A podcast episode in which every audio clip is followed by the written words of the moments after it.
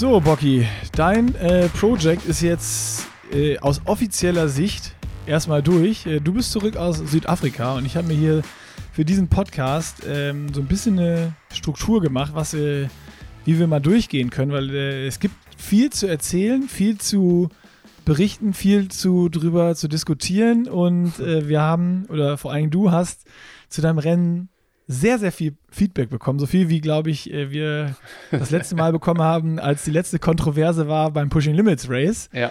Ähm, also, ja, ich freue mich richtig auf den Podcast, wie du vielleicht merkst. Ich merke dir das an. Und, Ja, äh, richtig- ich habe ich hab, ich hab so ein bisschen, ich bin richtig hibbelig. Und ich habe so ein bisschen äh, mir überlegt, ich habe so eine Einstiegsfrage, so ein bisschen provokanter. Die will ich gleich äh, ganz am, am Anfang einfach mal stellen. Und dann will ich mit dir das Race von vorne durchgehen. So, wie, wie war es vorm, vorm, vorm Rennen, also vorm Schwimmen, wenn du morgens aufgestanden bist, dann, wenn es die Ankündigung gab, Schwimmen wird verkürzt, Schwimmen, Wechsel, Radfahren, Laufen, Ja, you ja, name ja. it, äh, bis, bis zum bitteren Ende. Ähm, und danach wollte ich mit dir so ein bisschen ähm, darüber sprechen, was die Lehren aus dem, aus dem Rennen sind und äh, was vielleicht ich auch daraus lernen kann, dann noch für meinen Start in Rot, der noch ansteht. Und äh, dann Mich würde auch interessieren, was einen du schon Ausblick. gelernt hast. Das würde mich noch interessieren. Oh ja, ja, das können wir dann auch da in dem, bei dem Punkt äh, darüber diskutieren. Und dann habe ich noch so als vierten Punkt mir aufgeschrieben, vielleicht, wenn wir, wenn wir bis dahin kommen heute, ähm, was ist jetzt? Was, was, was kommt jetzt? Wie, wie geht's weiter mit dir? Was, was, was, was machst du? Was, was, was ist in deinem Kopf? Gibt es schon einen Plan? Gibt es noch keinen Plan? Kann man schon drüber reden oder nicht? So, das, das ist dann der, der Abschluss einfach. Let's do it. Let's do it. Dann, provo do it. dann Ich- ich- ich provozier fang mal mich. an. Komm, provozier mich. Ich provoziere ich provozier dich. Äh, also bevor es jetzt hier, wie gesagt, zum Rennen geht, ähm, wenn wir jetzt so dieses ganze Feedback, was du bekommen hast zum, zum Rennen und vor allen Dingen halt zu deinem DNF, ne, das ganz böse beziehungsweise gute oder egale Wort, also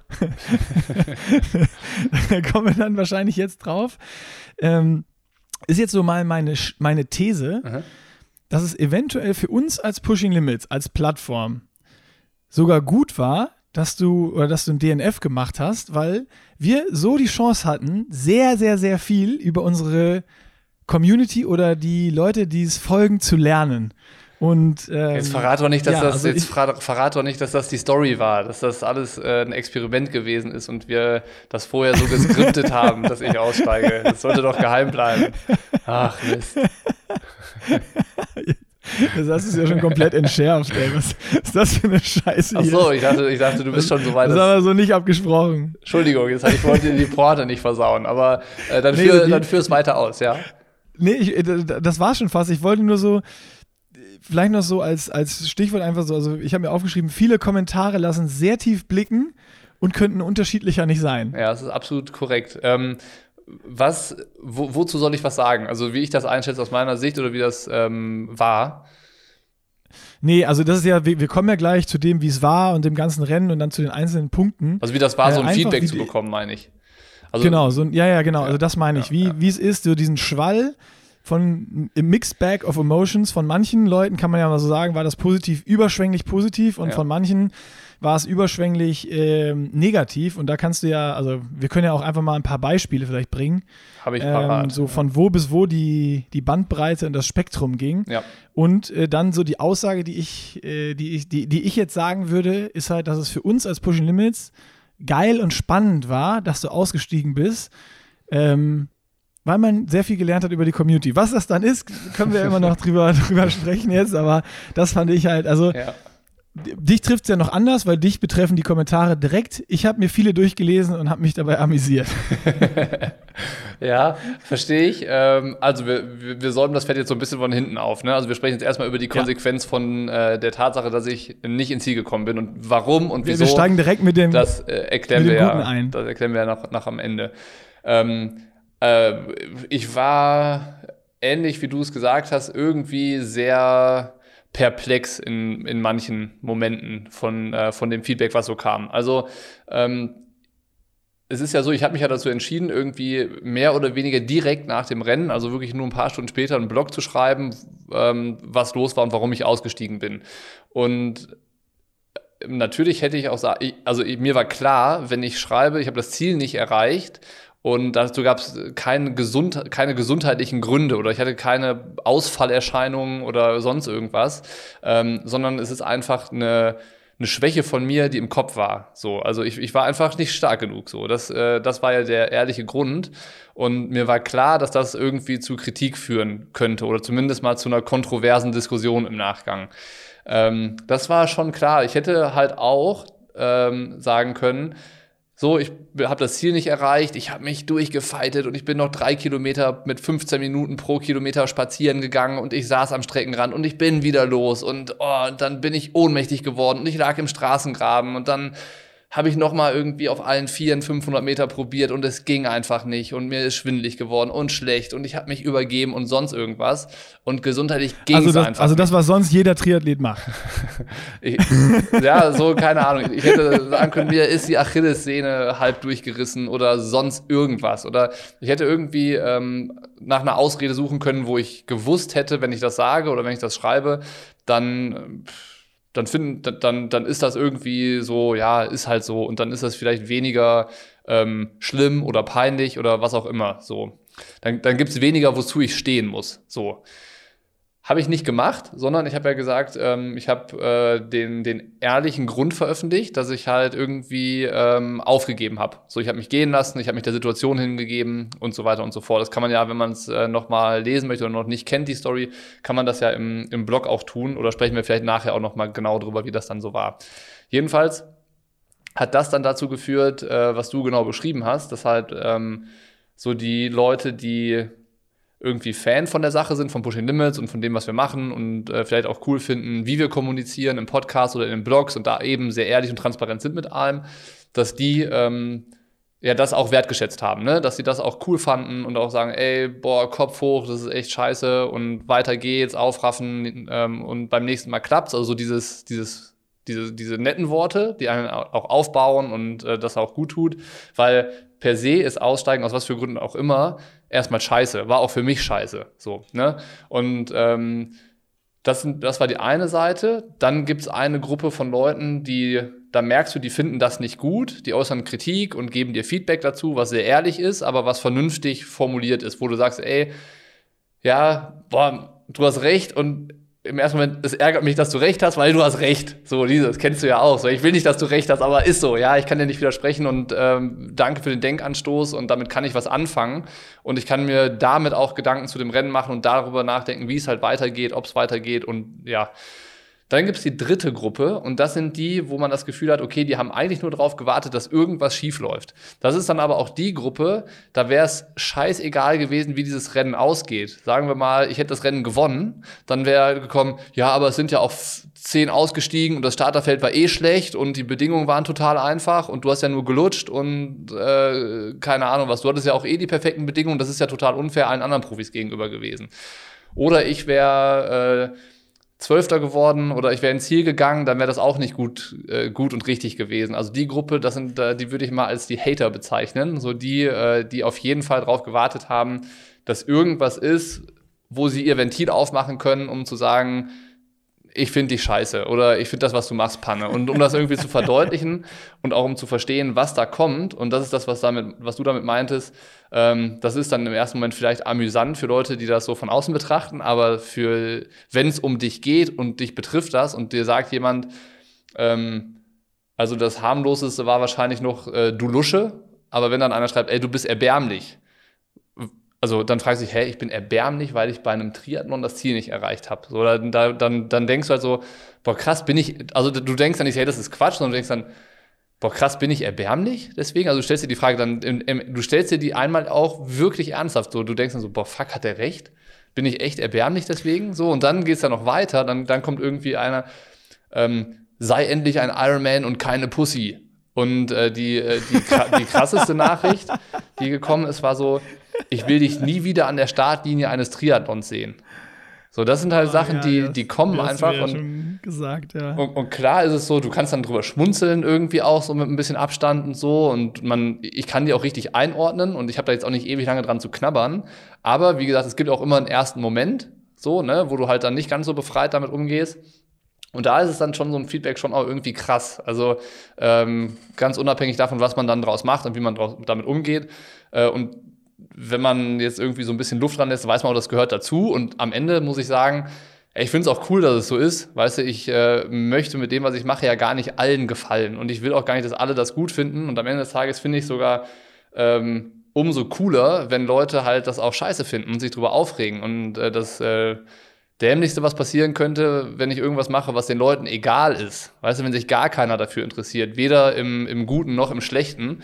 Und solange die Leute irgendwie was haben, worüber sie sich aufregen können und äh, das offensichtlich verfolgen, das ganze Projekt, weil die wissen auch echt Bescheid und das Rennen auch, wie es ausgegangen ist, und nehmen sich Zeit, einen langen Blog zu lesen und die investieren Zeit dafür, sich damit zu beschäftigen, was ich gemacht habe und auch noch sich zu melden per Nachricht oder per, per ausführlichem Kommentar dann denke ich mir, das ist doch geil. So, okay, die finden mich nicht cool, die finden das auch nicht cool, was ich mache. Ähm, aber die haben irgendwas, womit sie sich beschäftigen, was im Zusammenhang mit dem steht, was wir machen. Und ähm, dann ist es halt auch irgendwie total okay, weil ich bin ja selber so, dass ich von manchen Sachen Fan bin und manche Sachen finde ich auch blöd. So, das ist okay. Ich bin man ja. manchmal bin ich Fan, manchmal bin ich Hater und ähm, das, das ist halt so. Und ähm, ja, aber ich finde, es gibt schon noch einen Unterschied. Also jetzt dann da, wie du gesagt hast, die zweite Gruppe, ähm, die man jetzt ja dann auch da zu denen, die es nicht cool fanden, irgendwie zählen kann.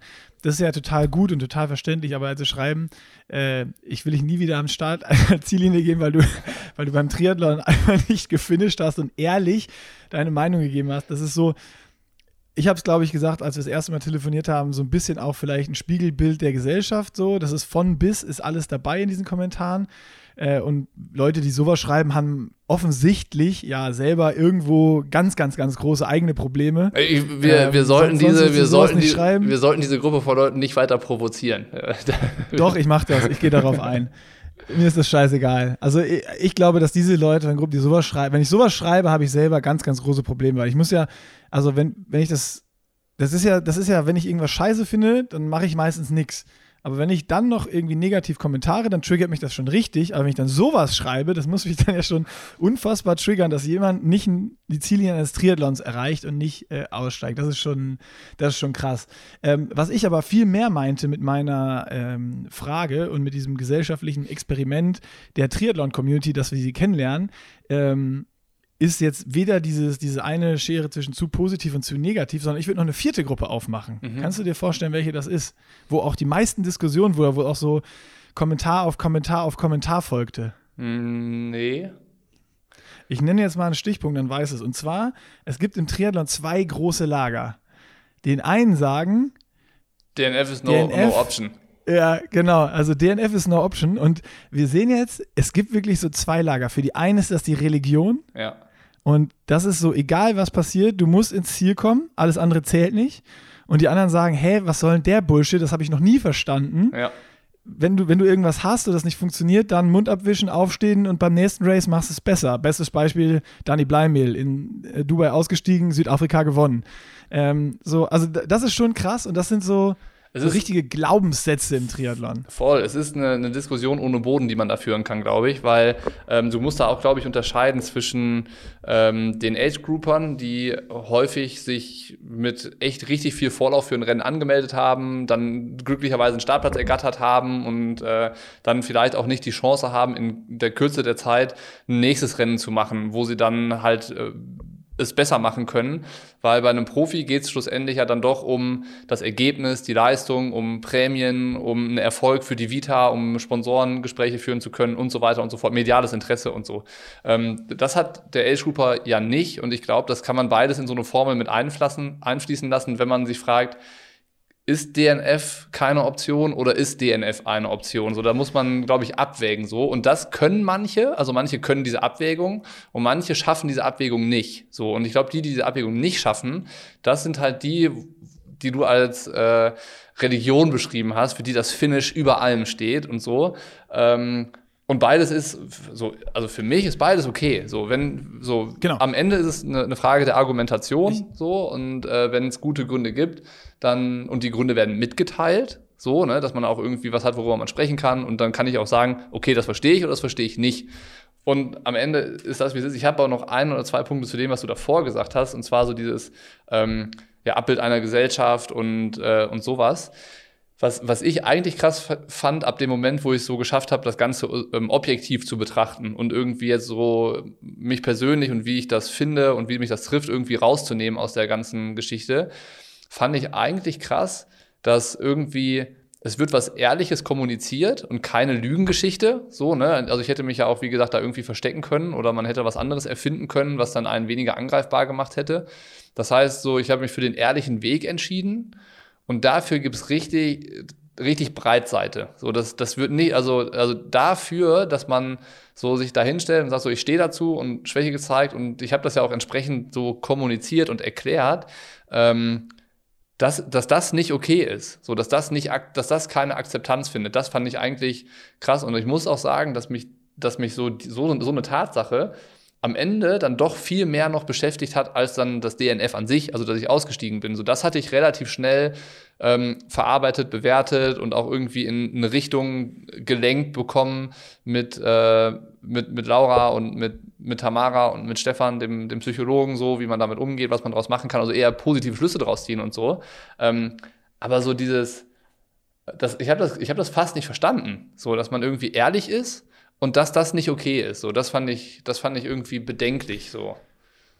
Ja, also die Lehre daraus ist so, wenn du, wenn du halt einen ruhigen Tag haben willst, sagst du einfach, ja, ich habe so dolle Magenkrämpfe gehabt, äh, ich lag am Boden, was du eben beschrieben hast am Anfang. Ja, erstmal machst du nicht mehr, dann bist du, dann bist du fein raus. Erstmal machst du, erstmal ist die Frage so, was ist der Zeitpunkt? Weil entweder machst du es ja. so direkt oder du machst es mit, mit fünf Tagen Abstand und dann sind fünf Tage aber auch zu viel, sondern du musst es irgendwie dann, dann relativ zeitnah machen und so. Das ist halt äh, so, so, wenn, wenn man da sensibel ist und so, dann ist es halt echt irgendwie ein Abwägen und so. Und ähm, am Ende war es ich, ich hab, interessante. Also ich, ich, glaube, das ist so, wenn du, wenn du überlegst, das mal genau das, was du gesagt hast. Du bist als Profi, jetzt mal wirklich so, wir sagen immer, wir würden gern mehr über Profis erfahren, was in dem Kopf passiert bei denen und sowas, ne? Wenn du jetzt mal überlegst, du bist ein Profi und kommunizierst sowas einmal und kriegst so eine Breitseite wie du jetzt. Das machst du doch nie wieder, oder? Ja, weiß ich nicht. Also ähm, kommt drauf an, was du für ein Typ bist. Also ähm, ich würde sagen, also ich würde immer noch sagen, ich habe das Richtige gemacht. Also ich, ja. ich fühle mich damit ja wohl, weißt du, ich fühle mich viel wohler damit. Direkt aber, aber vielleicht ist es auch so, wir, ja, sorry, dass ich unterbreche, aber wir haben ja jetzt auch, das war ja auch unser, ne, wir haben alles immer offen und ehrlich kommuniziert, wenn irgendwie wo was war. Das ist ja, ist ja die Grundlage von dem Projekt so. Ja. Ähm, ich meine, nicht jeder Profi kommuniziert ja so viel, hat einen Podcast wie wir jetzt hier, dass man so ausführlich drüber sprechen kann und Sachen einordnen kann, wieder so. Du machst einfach einen Post auf Instagram und schreibst darin so, ja, heute Birne hat halt nicht gehalten so. Ja. Und dann kriegst du halt 50% guten Zuspruch und 50% auf die Fresse. Ja. So, dann überlegst du dir doch beim nächsten Mal, ja, äh, DNF, scheiß Tag gehabt. Oder mehr schreibst du doch dann gar nicht mehr. Also dann, dann weißt du, du warum Ey, sollst du dich so angreifbar machen? Das ist die Frage eigentlich. 100 Prozent verstehe ich voll. Und ich glaube, was, was halt auch da ist, das habe ich ja auch selber gemerkt dann in, in dem ganzen Zuge. Ähm, wenn du als Profi oder was auch immer so in, in einer gewissen Öffentlichkeit stehst, und bei uns ist es halt nur eine sehr kleine Triathlon-Öffentlichkeit, ähm, ich glaube, man hat den Hang dazu, gefallen zu wollen. So, und dann ist es natürlich sowas genau das Gegenteilige. Du merkst halt, okay, das gefällt den Leuten jetzt nicht. So, aber ähm, dann ist halt die Frage, ähm, ja, will ich nur gefallen und ich mache dann irgendwie nur noch das, was irgendwie ja, gut ankommt, only good vibes so ein bisschen. Ähm, und dann habe ich mir gedacht, okay, das war, da war ich schon immer so. Ähm, ich will nicht zwanghaft gefallen den Leuten. So, es ist okay, wenn Leute das, was ich mache, nicht gut finden. Und es ist okay, wenn denen das nicht gefällt und, und so. Ähm, man kann es irgendwie dann halt nicht immer allen recht machen. Und solange es eine Gruppe gibt, und die Gruppe ist ja zum Glück bei Pushing Limits relativ groß und größer als die andere Seite, die was, die das gut findet und die was davon hat und die irgendwie eine positive Einstellung ähm, uns gegenüber hat, der Sache gegenüber hat, die Motivation rausziehen, die, äh, die eine Inspiration für den Sport haben und, und so. Ähm, solange das so ist, bin ich voll fein. So, da bin ich, äh, da, dafür passt das für mich alles. Und das macht dann auch einfacher, halt irgendwie so eine, ähm, so eine Welle der Kritik oder der, des Angriffs auszuhalten. So, dann sage ich, ey Leute, ist okay. So, passt, passt für mich. Und ähm, das heißt, ich fühle mich dann tatsächlich ähm, wenn sich das alles so ein bisschen stößt und reibt und so, ähm, fühle ich mich fast wohler damit, als irgendwie ähm, nachher nichts zu sagen oder ähm, irgendwas zu sagen, was, was dann irgendwie keine Aussage mehr hat und so. Ähm, weil da würde ich mich dann auch fragen, okay, was haben die Leute denn davon? Weißt du, lieber haben, können die Leute sich aufregen und ärgern und sich mitteilen ähm, und sagen, das finde ich nicht gut. Weißt du, dann ist auch das die Plattform, die wir bei Pushing Limits haben, das zu äußern, dass ich was nicht gut finde und ich kann argumentieren, warum ich das nicht gut finde. Und dann äh, ist das auch wieder eine Art des Meinungsaustauschs über ein Szenario des Triathlonsports. Wenn du natürlich selber dieses Szenario darstellst, dann ist das jetzt nicht so super cool.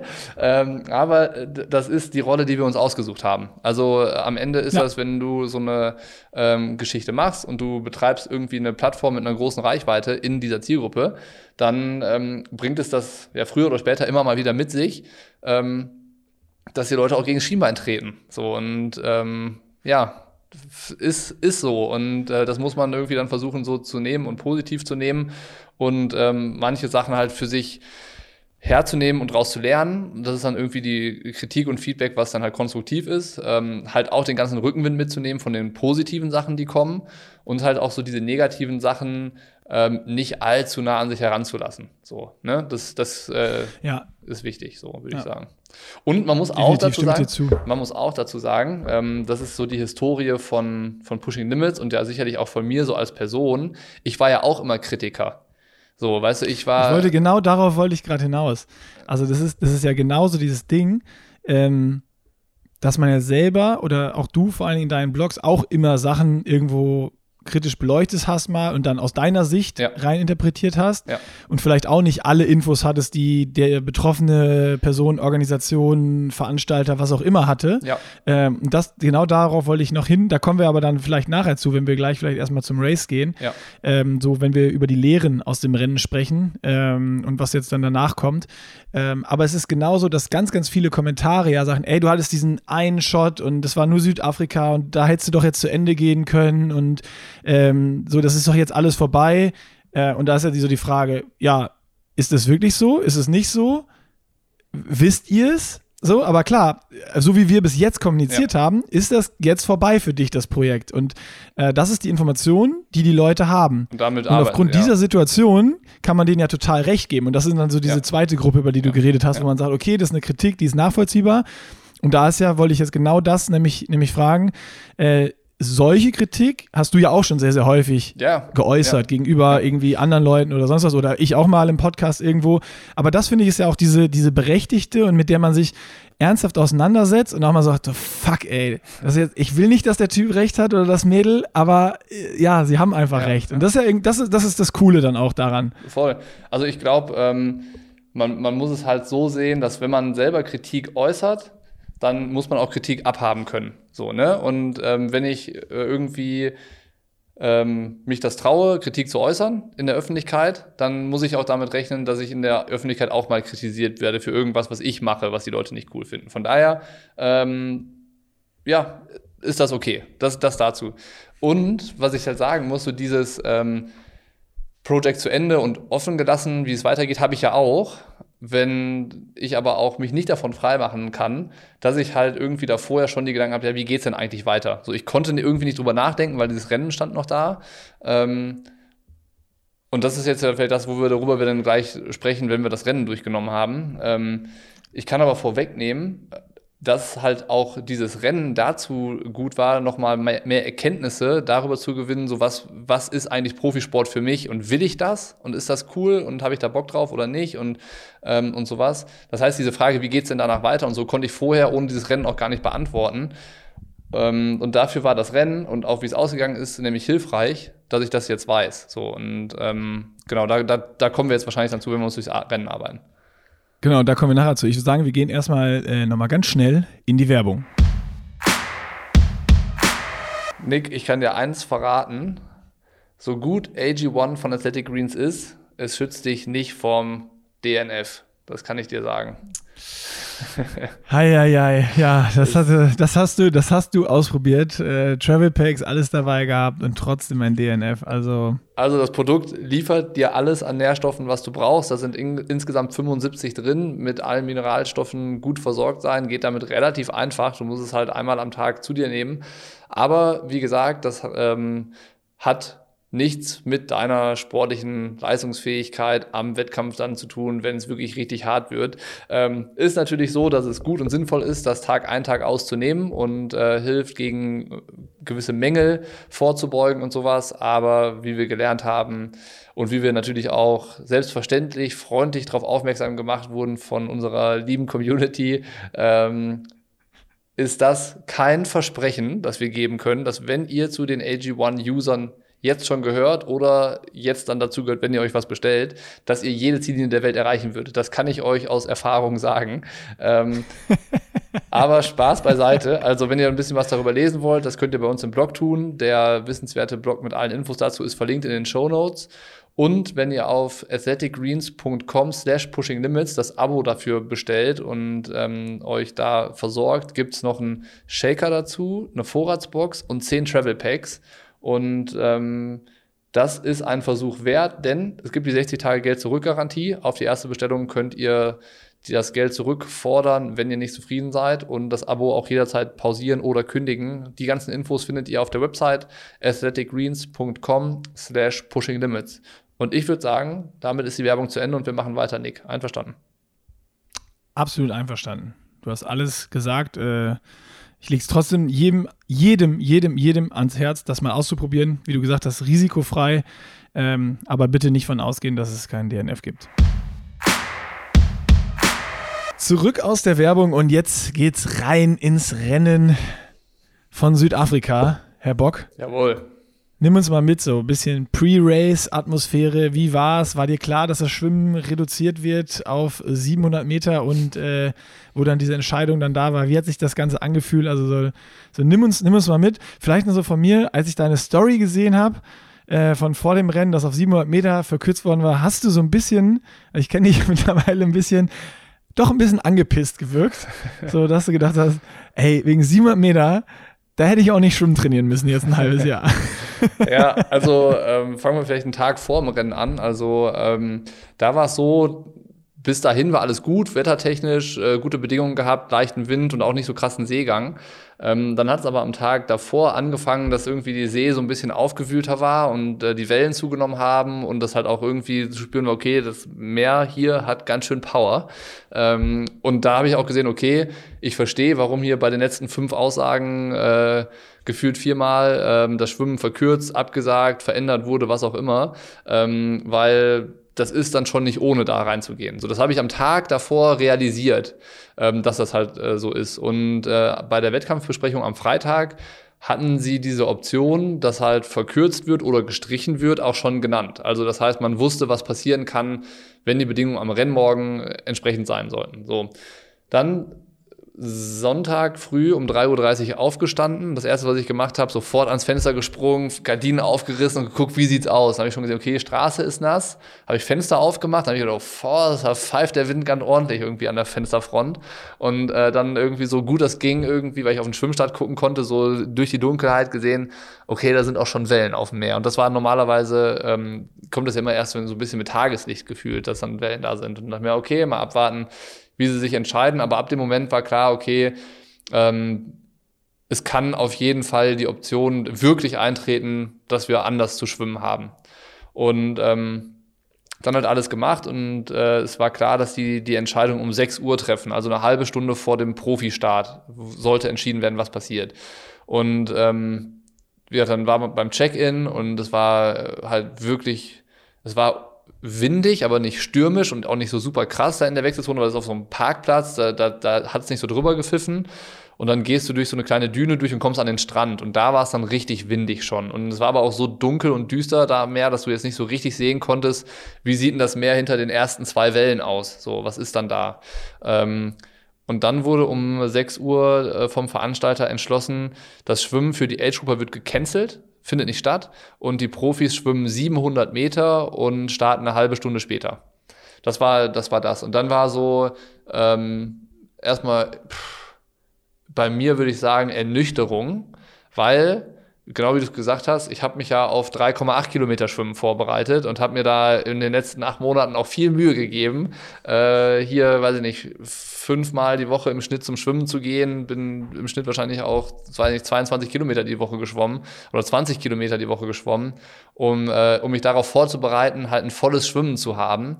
Und äh, hatte natürlich auch so ein bisschen ähm, gedacht, dass wenn voll geschwommen wird, ähm, dann gibt es halt starke Schwimmer, es gibt schwache Schwimmer und es äh, splittet sich vielleicht auch irgendwo auf und irgendwo findet man sich dann vielleicht wieder und es äh, hat dann auch Einfluss auf das Rennen.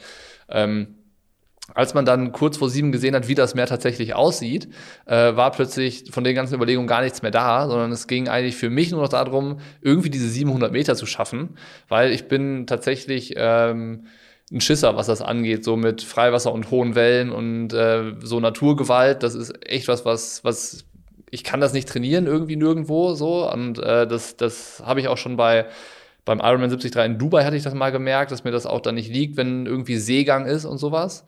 Ähm, und da hieß es dann für mich irgendwie tatsächlich nur noch irgendwie durch dieses Schwimmen kommen. Und dann dachte ich mir auch gleichzeitig, okay, 700 Meter, da, was soll man da schon großartig verlieren? So. Und ähm, dann ging es halt los und ähm, die Schwimmstrecke war so, du bist quasi wirklich gerade gerade rein zu der ersten Boje, die war so, weiß nicht, 150 Meter vielleicht weg. Dann bist du links geschwommen zur Küste so parallel ähm, und dann wieder links raus. Und bist dann quasi, wenn du dann das zweite Mal links geschwommen bist, halt auch mit den Wellen rausgetragen worden. Das war unheimlich schnell wieder dann am Land.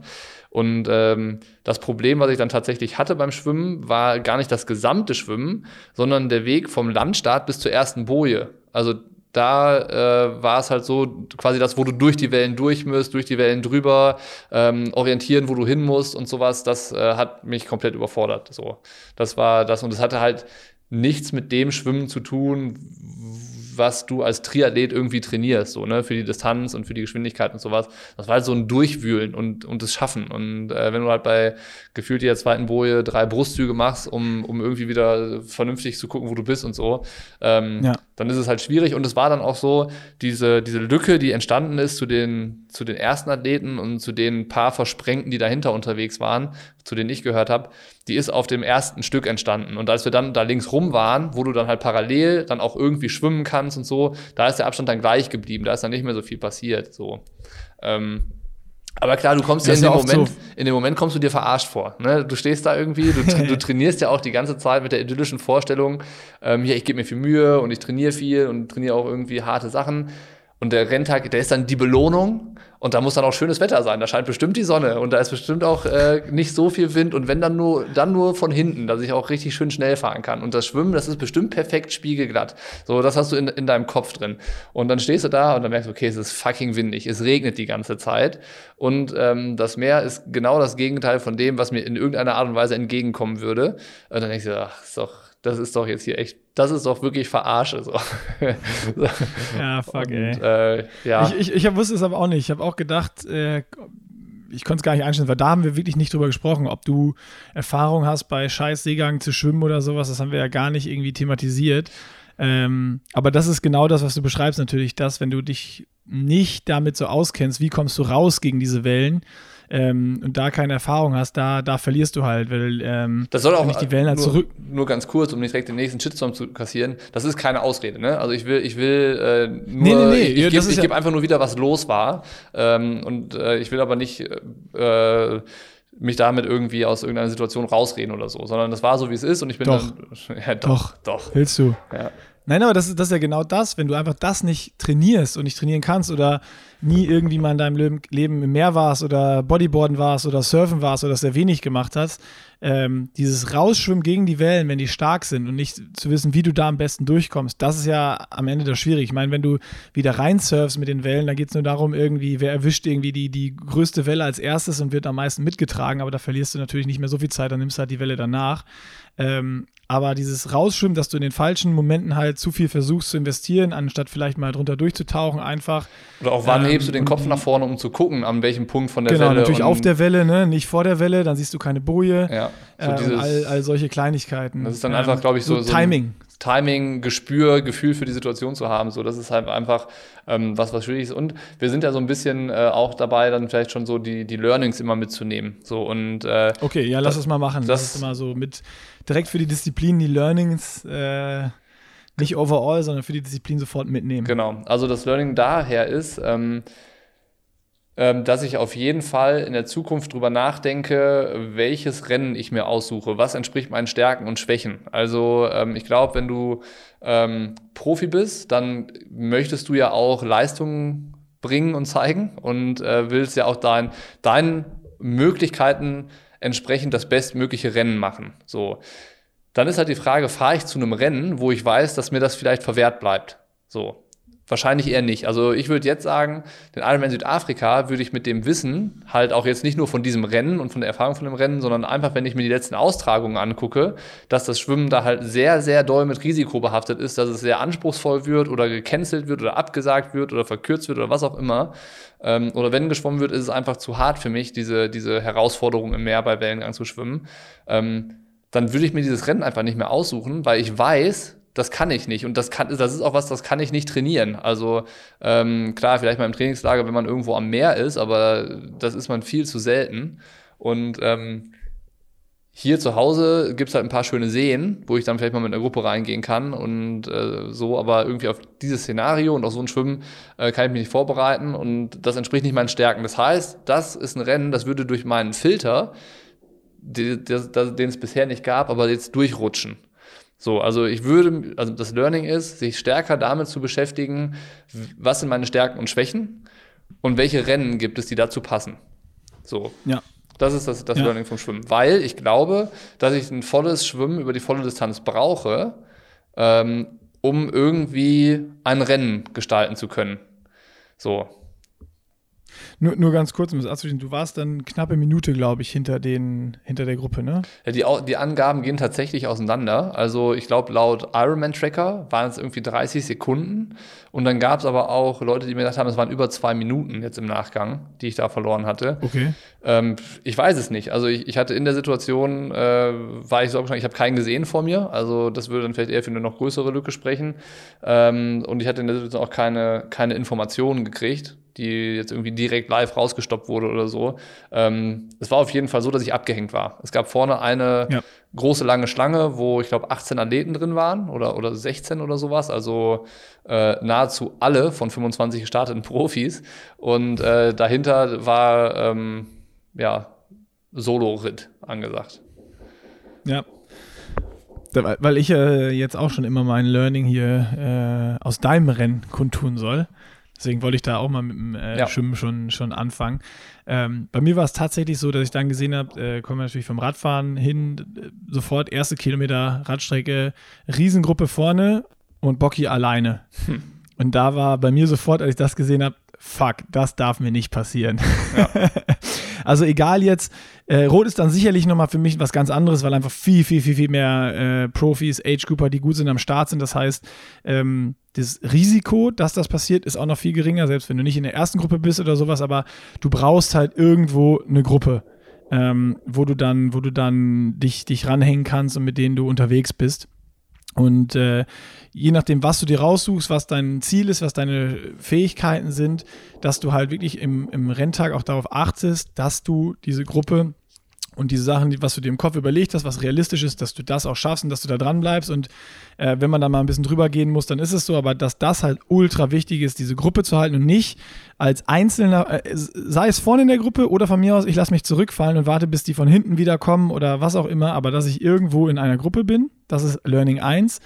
Äh, und Learning 2 ist genau das gewesen. Ich meine, wir trainieren hier im Winter, im Trainingslager, sonst was, alle immer nur im Hallenbad und im See musst du dich orientieren.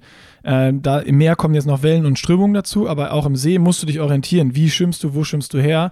Und das war für mich auch ein Ding, wo ich sofort gesagt habe, vor Rot brauche ich A, noch mehr Wettkämpfe. Also ich gehe nicht ohne irgendeinen Wettkampf rein, alleine nur um das Schwimmen zu üben, zu orientieren, zu gucken, wo sonst was. Und vorm Rennen muss ich auch irgendwo in, in See und wirklich da hart schwimmen und hart trainieren und versuche mich dann da zu orientieren und einen Kurs zu schwimmen. Dass das halt nichts Neues ist, was irgendwie am Wettkampftag ja. erst kommt, ja. eine neue Situation, sondern dass die nicht nur ich habe es mal gemacht und äh, passt schon, sondern dass ich sicher weiß, dass ich so oft gemacht habe, dass es so automatisch ist wie eine Rollwende im Becken. Dass man darauf vorbereitet ist, so, ne? Also ich glaube ja, einfach so. Nicht nur darauf vorbereitet, sondern dass es funktioniert, dass ich sicher sein kann, ich werde nicht die Gruppe verpassen, weil ich zweimal zu wenig im See war und es nicht geübt habe. Ja, ähm, das ist gut. Du hast ein, eine andere Geschichte, die ich mitnehme aus dem Rennen, hast du auch schon vorweggenommen, aber das ist bei mir eher was, was ich äh, gesamt resümieren, resümieren werde gleich danach. Ähm, Radfahren haben wir die Überleitung ja schon gemacht. Also, ähm, wie gesagt, das ging dann alleine los und hat sich auch dann nur mal ganz kurz punktuell geändert, ähm, dass ich nach, ich glaube, es waren so rund 10 Kilometer vielleicht oder nicht ganz 10 Kilometer, äh, habe ich zwei Athleten eingeholt, den Silas Köhn und Sven Wies. Ähm, und dann gab es so eine kleine Allianz mit Silas zusammen, dass, dass wir uns da so ein bisschen die Führungsarbeit dann geteilt haben und äh, ja, unsere Werte aber gefahren sind. Also es war jetzt dann keine Verfolgungsjagd, keine Aufholjagd, sondern es war schon irgendwie, ja, okay, wir gehen hier in das Rennen und machen jetzt irgendwie mal das, was, was wir zu tun haben. Und ein richtiges Race würde das wahrscheinlich äh, nur sehr, sehr und wahrscheinlich nicht mehr. Und äh, Silas hat dann am Platten gehabt, irgendwie kurz vor Kilometer 60 war dann raus und ab da war es dann wirklich ein kompletter Alleingang, das ganze Ding. So, ähm, das heißt, wenn ich mir jetzt das Rennen angucke und das stand ja auch im Blog drin, das war halt ein sehr konstantes Radfahren bei mir. Also ich bin mit Ausnahme vielleicht vom, vom Anfang, wo ich dann Silas und Sven gesehen habe, wo ich das dann zugesprungen bin, zugefahren bin und äh, an den Anstiegen vielleicht auch mal ein bisschen drüber, war es eigentlich ein sehr konstantes Radfahren. Ähm, und wenn man das mal mit dem vergleicht, was vorne an der Spitze passiert ist, wo wir dann vielleicht, äh, habe ich ja mit Nils im Podcast drüber gesprochen, äh, am Ende die gleichen Average-Leistungen gebracht haben, muss man aber sagen, dass vorne an der Spitze ist ein Profirennen passiert. Also vorne, da wird dann, da wird attackiert, da wird drüber gegangen, da wird hart gefahren dann wird wieder schleifen gelassen, dann werden Stehversuche gemacht, dann geht einer vorbei, dann wird eine Lücke zugefahren. Das ist von der, von der Rhythmik her und von der, von der Taktiererei was ganz anderes und vom Anspruch an den Athleten was ganz anderes als das, was ich gemacht habe. Ich habe eigentlich ein perfektes Age-Group-Rennen gemacht. Ich habe eigentlich das gemacht, was man ähm, jedem Age-Grouper empfehlen würde, wenn man ein solides Rennen machen möchte. So konzentriere dich auf dich, fahr in deinen, in deinen Bereichen, verpfleg dich gut und dann wird das schon irgendwie klappen. Ähm, und, und so muss man es einfach sehen. Ne? Also ich war am Ende ähm, an der Startlinie mit den anderen. Ich habe aber kein, kein Rennen gemacht. Ich habe kein Profirennen gemacht. Ich habe nicht wettgekämpft. So. Und ähm, das ist eigentlich das Hauptding zum Radfahren. Und äh, ich finde das einfach spannend und interessant, dass man halt sieht, ich bin die gleiche, die gleiche Average-Leistung gefahren wie da vorne. Ich hatte genauso viel wie Joe Skipper. Ich hatte ein bisschen mehr als Nils. Ich hatte äh, den gleichen Wert wie Franz Löschke. Das sind alle die, die irgendwie vorne waren.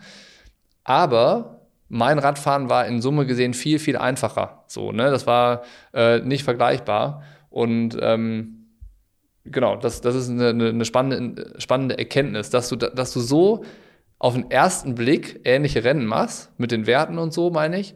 Und dann siehst du aber, krass, die fahren 20 Minuten in der Gruppe vorne schneller. So, und das, das mag auch mit, mit Windschatten-Thematik zu tun haben. Ich würde nicht Windschatten-Problematik sagen. Ich will das auch nicht irgendwie ähm, sagen, oh, die sind alle gelutscht und deswegen waren die so schnell. Auf gar keinen Fall, sondern es war einfach ähm, eine Gruppendynamik da. Und ich würde es auch nicht nur auf irgendwie Motorräder äh, schieben, die dann da sind. Natürlich gehört das alles dazu. Aber am Ende ist das die Situation im Profi-Triathlon. Und wenn man möchte, dass man dabei ist, dann sollte man dazu imstande sein, da zu sein. So, das ist, das ist ja. einfach die, die Erkenntnis. So, und äh, da muss man einfach sagen, okay, war ich nicht. So, ja. war ich nicht. Ich habe noch vielleicht, vielleicht ein gutes Beispiel, das hast du mir eben äh, erzählt vor dem Podcast kurz vorher. Äh, ich weiß nicht, ob ihr da im Buddy Talk drüber gesprochen habt. Ich habe die Folge ehrlicherweise noch nicht gehört. Ähm, wo du gesagt hast, Nils, die sind da ins, ins, äh, in die Stadt, in den PI wieder mit 70 km/h reingefahren mit Rückenwind. Und du hast äh, die letzten Meter, die letzten 10 Kilometer ein bisschen die Beine hochgenommen, dich schon aufs Rennen vorbereitet und wahrscheinlich auf den letzten 10 Kilometer alleine zwei, drei Minuten verloren. Also sowas, das veranschaulicht das auf jeden Fall nochmal. Ne? Also genau. wie gesagt. Also dieses, dass es nicht nur um, nicht nur um Lutschen und Gruppe und, und weniger Wattfahren geht, sondern dass es auch so, da, da kommt ein Gegenanstieg, der wird voll hochgepresst. Oder es ist Rückenwind und dann wird nochmal richtig Gas gegeben geben. Und wenn du an diesen Stellen, wo du halt auch natürlich, wenn immer einer irgendwie am Gas ist und auf dem, auf dem Zug ist, dann ist halt auch Zug in diesem, in diesem, äh, äh, in der Kette halt drin. Und wenn du halt irgendwo so ein bisschen zurücknimmst, dich vielleicht an den falschen Stellen, wo du richtig schnell fahren könntest, ähm, Oder- dann verlierst du natürlich. Oder, oder das ist irgendwie, ich meine, die Attacken in, in Profirennen werden ja häufig da gefahren, wo harte Bedingungen herrschen. Also vielleicht auch mal in einer Gegenwindpassage oder sowas. Und jetzt äh, nehmen wir mal an, in der Gegenwindpassage, die bei dem Rennen äh, dann streckenweise sehr groß war, da attackiert einer und die Gruppe geht hinterher und dann entsteht vielleicht eine Lücke und von hinten fährt einer vor, um die Lücke zu schließen. Dann hast du aber ja Geschwindigkeit drinne. Ne? Also da ist dann ein anderes Tempo da. Und wenn dann du alleine dahinter deinen, deinen, deinen konstanten Bereich fährst, dann hast du ja dieses Geschwindigkeitslevel gar nicht.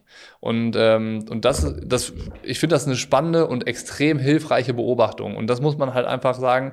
Nils hat mir das vorher oft genug erzählt und wahrscheinlich, wenn man äh, so der, der schlaue Kommentator von irgendeinem Rennen ist, wie wir das ja auch schon waren, ähm, dann, dann weiß man das. Aber die Erfahrung selber zu machen, ist nochmal was anderes. So, ne? Also das ist dann irgendwie ähm, so, man muss da mal durch und man muss es dann irgendwie erkennen und, und mitnehmen und die Schlüsse, Schlüsse draus ziehen.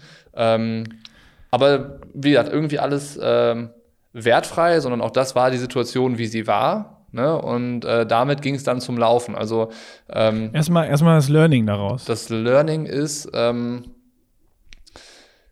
hängt sicher Außer, dass du jetzt in der Gruppe sitzen musst. hängt sicherlich damit zusammen, ne, dass du beim Schwimmen so, so gut ähm, vielleicht, dass du imstande bist, in einer Gruppe mitzuschwimmen. Damit meine ich auch nicht unbedingt die erste, aber dass du imstande bist, in einer Gruppe mitzuschwimmen, ähm, um die Chance zu haben, zu racen. Also so das. Und was eigentlich die, die, die dollste Erkenntnis ist, ist so, ich will dieses Racen. So, weißt du, so. Darauf wollte ich hinaus, weil genau das wäre jetzt meine Frage gewesen. Vorher, alles, was wir gesagt haben, war ja so irgendwie, ja, ich will mein Rennen machen, meine beste Performance abrufen. Aber eigentlich hast du das ja gemacht. Ja, aber auch das muss man erkennen und muss man jetzt so ehrlich sein. Das habe ich vorher auch ähm, nicht so gesehen, aber das war eine Amateur-Herangehensweise. Also das war die Herangehensweise von einem Age-Grouper, würde ich sagen. Also auch da können die Ziele ja hoch sein. Also eine persönliche Bestzeit oder die Altersklasse zu gewinnen oder overall Altersklasse zu gewinnen oder auch overall in die Top 10 zu kommen und ein paar Profis zu ärgern.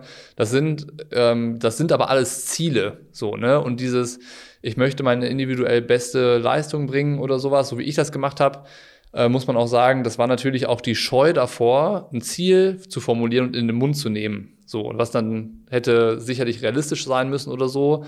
Und ähm, das zeigt aber, glaube ich, ähm, das ist dann auch schon irgendwie vor, vorweggegriffen, ähm, dass sicherlich mehrere Rennen im Vorfeld geholfen hätten, um mal so ein bisschen Gespür dafür zu bekommen. Wo stehe ich eigentlich? Wo, wo stehe ich im Verhältnis zu den anderen Athleten? Wo sehe ich mich da? Ähm, dann die Trainingsleistung herzunehmen, so ein bisschen zu analysieren, die Startliste mal durchzugehen, sich ins Verhältnis zu setzen.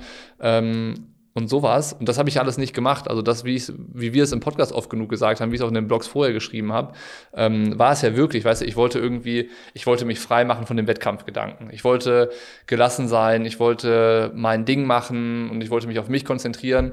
Und alles, was, was, das ist alles eingetreten. Ne? Ich hatte diesen Wettkampfgedanken irgendwie in, in Südafrika nicht. Und ich habe mich auf mich konzentriert und sowas. Ähm, also eigentlich könnte ich sagen, ah, ja, juhu, es ist wahr geworden, das, was ich mir gewünscht habe. Und gleichzeitig habe ich in dem Moment festgestellt, wenn ich mich an eine Startlinie mit Profis stelle, dann will ich da, dann, dann will ich mitmachen. So, dann, dann, Ja. dann will ich eigentlich irgendwie da dabei sein. Und dafür muss ich halt noch mehr tun und noch mehr, noch mehr trainieren oder anders trainieren oder weiß ich nicht. Ich muss auf jeden Fall was tun. Ich muss mich damit befassen und, und, und ich brauche ein Ziel. So, ne? Ich bin da, äh, da Ja. irgendwie dann total äh, im, rumgeirrt. So, ne? Ich, ich hatte keine Schwierigkeiten, mich zu motivieren in, in der Situation beim Radfahren, wo ich gemerkt habe, okay, vorne ist das und ich bin hier ähm, irgendwie abgeschlagen. Das hat äh, mir keine, das fand ich nicht schlimm in der Situation, sondern ich, ich habe mein Ding gemacht und bin auch ja dann irgendwie diesen Wert und Bereich durchgefahren und äh, habe dann mich da irgendwie noch, noch da noch nicht aufgegeben und ähm, bin ja dann auch so losgelaufen. Also genau, also das wäre jetzt dann die Überleitung zum Laufen, wenn du nicht noch eine Frage hast. Nee, ich habe keine Frage. Ich wollte nur jetzt so ähm, mein Learning Ja. aus deinem Radfahren. Bitte. Ähm, ist natürlich das Offensichtlichste auch wieder genau da, dass du, also vom Schwimmen abgesehen, du, du brauchst da die Gruppe oder du musst so schwimmen, dass du beim Radfahren in der Gruppe sitzt, um eben ähm, nicht nur vielleicht äh, auch auf 10 oder 15 Meter ein bisschen Windschatten mitzunehmen, weil du schneller bist, sondern auch eine Gruppendynamik und dementsprechend eine schnellere Radzeit dann mitzunehmen. Ähm, und ich glaube auch, dass das Thema Motivation da eine Rolle spielt. Also selbst wenn du hinten raus irgendwann müde wirst und vielleicht auch alleine, bei dir war es jetzt nicht der Fall, aber vielleicht alleine hinten ein bisschen langsamer wirst, ähm, dass du da auch irgendwer wird das Tempo schon hochhalten und entsprechend kommt eine bessere Radzeit bei raus. Ähm, so, das ist dieses Gruppenthema. Ähm, das viel größere Learning aus dem ist aber gar nicht, das, das hätte ich alleine nicht bekommen, sondern das habe ich jetzt nur bekommen aufgrund äh, jetzt aus vorher aus Telefonatenstunden auch aus genau dem, was du gerade gesagt hast, ähm, dass ich A mir selber Gedanken machen muss und entscheiden muss, was will ich denn eigentlich? Weil bei mir war es bis jetzt genauso. Ich sage, ja, ich will in Rot für mich einfach meine Leistung abrufen und das beste Rennen machen. Jetzt habe ich aber gerade von dir gehört, das ist ein Amateurrennen. So, und ähm, genauso ist es dann wahrscheinlich auch. Und aber wir haben ja gesagt, wir wollen wissen, wie ist es, Profi zu sein. Also das heißt, für mich jetzt, ich muss mir A, die Entscheidung muss ich treffen, ähm, was will ich denn jetzt eigentlich? Will ich versuchen, dann auch, wenn ich jetzt versuche, wie ein Profi zu trainieren, wie ein Profi zu racen und entsprechend sage, die Zeit ist scheißegal, ich versuche für mich die beste Platzierung zu, zu absolvieren und gehe auch ein gewisses Risiko ein, um zum Beispiel in der Gruppe zu sein. Also sei es jetzt, ich schwimme so hart ich kann, um in der ersten Gruppe zu sein und fahre halt damit der ersten, die erste Stunde Rad, auch wenn die viel zu hart ist für mich und ich das eigentlich von meinem Pacing-Test her nicht kann. Da hake ich kurz ähm, ein. Da hake ich ganz kurz ja? ein. Auch ja. der Pacing-Test äh, den, den ich gemacht habe vorher oder den du auch ansprichst, das ist ein hervorragendes Mittel für Altersklassensportler. Ne, um halt irgendwie so dieses konstante Rennen hinzubekommen. Als Profi, glaube ich, musst du auf ein anderes Szenario vorbereitet sein. Und zwar genau das. Ähm, so, ich habe halt für ein sehr konstantes Training, äh, konstantes Rennen auch trainiert. Also den Fettstoffwechsel und Kohlenhydratverbrauch und sowas. Ähm, das hat zu dem gepasst, wie ich das Rennen bestritten habe. Allerdings muss man sagen, das ist nicht die Fähigkeit, die man zwangsläufig nur braucht, wenn du bei den, bei den Profis mitmachen, mitmachen im Sinne von mitracen möchtest, weil da ist die Anforderung eine andere. Du musst halt auch mal ähm, für eine etwas längere Zeit über, über, deine, über deine Möglichkeiten fahren. Äh, das musst du verkraften können um dich bei geringeren Werten noch stärker zu erholen und so weiter. Das ist halt eine, eine Dynamik und eine, ähm, ein Ablauf im Rennen, der halt nicht zu diesem konstanten Pacing passt. So, das ist äh, so, so ähm, was das, das muss man auch trainieren, glaube ich. Ne? Also dieses, diese Tempowechsel, Spitzen, ähm, dass die einen nicht äh, völlig irgendwie aus dem, äh, aus dem Leben schießen, weil das siehst du ja auch bei so einem Rennen. Ähm, du hast am Anfang eigentlich immer eine relativ große Gruppe bei den langen Distanzen. Und irgendwann ab Kilometer 120 fängt es an, dass sie immer kleiner werden. Da fallen irgendwann immer Leute hinten raus und das ist ja dann meistens nicht so, dass sie sagen, okay, ab jetzt konzentriere ich mich auf mein Rennen, sondern ab, ab dann mhm. ist es schon zu spät, weil die halt vorher diese ganzen Rhythmuswechsel und diese Spitzen mitgegangen sind. Und das ist das, was dich dann, glaube ich, über kurz oder lang halt auch killt. Und äh, was dann halt auch irgendwie entweder schon beim Radfahren oder spätestens beim Laufen dazu führt, dass du halt ähm, eben nicht mehr konkurrenzfähig bist. Und äh, diese Konkurrenzfähigkeit, das ist ja das, worum es, also darum würde es mir zukünftig gehen, dass man da hinkommt. Das heißt, ich will mich für zukünftige Rennen darauf vorbereiten, beim Schwimmen in einer Gruppe zu sein, im besten Fall so weit möglich wie vorne. Ähm, das muss auch nicht beim nächsten Rennen so klappen, aber in Zukunft mal und dann dazu in der Lage sein, ein Radrennen zu machen, wie das da vorne am Profi, ähm, im Profifeld gefordert ist. Genau, das, das ist das, was ich meine. Also diese Entscheidung muss ich für mich treffen. Ne? Will, ich, will ich so ein Rennen gestalten oder will ich sagen, ähm, ich mache für mich die schnellstmögliche Zeit an diesem Tag und konzentriere mich nur auf mich dann ist natürlich auch die Frage jetzt mit dem Wissen von dir, du fährst eine ähnliche Wattzahl wie die Gruppe vorne und fährst 20 Minuten langsamer. Ja. Ähm, ist in Rot sicherlich auch anders, weil da mehrere, äh, es mehrere Gruppen geben wird. Und B, was da quasi mit anschließt, wenn ich jetzt sage, ja, ich will racen, dann muss ich vorher nicht nur ein, sondern wahrscheinlich drei Rennen machen um mich auch realistisch einordnen zu können ja. von meiner Leistung. Also, dass ich nicht jetzt sage, ja, ich will vorne mitracen um Platzierung. Das heißt jetzt, ich schwimme und dann kommt Sebastian Kienle und ich fahre jetzt bei Sebastian Kienle mit, weil dann weiß ich auch, dann bin nämlich ich der, der nicht bei Kilometer 120, sondern bei Kilometer 70 flöten geht. Ja. Äh, und dann wird es weder ein Race und es wird auch nicht das schnellste Rennen, äh, was ich machen kann. Also dann habe ich gar nichts von beiden und wahrscheinlich gehe ich den Marathon. Ähm, sondern das ist für mich jetzt wirklich diese, diese spannendste Situation, was das ganze Ding nochmal vor eine komplett neue Herausforderung stellt. A, was möchte ich für ein Rennen machen? Einfach konstant mein Ding durch. Das wäre sicherlich der einfachste Weg, weil dann kann ich ich ziehe im Training mein Ding durch, mache vorher einen Pacing-Test, halte mich an die Werte, schaue, ob dann halt eine Gruppe da ist oder nicht, wie auch immer, aber ich ziehe das durch und schaue halt, was am Ende für eine Zeit bei rauskommt. So, das ist Option A oder Option B, ich will racen, auf Profiniveau oder dann vielleicht sind es auch Age-Grouper, gegen die ich kämpfe, die starken und schnellen, weil da sind in Rot natürlich auch äh, kranke Kaliber am Start, die auch, die auch irgendwie äh, wahrscheinlich auf dem Weg sind, Profi zu werden oder äh, ja. Es, es schon sind eigentlich, aber noch äh, keinen kein Profi-Status haben.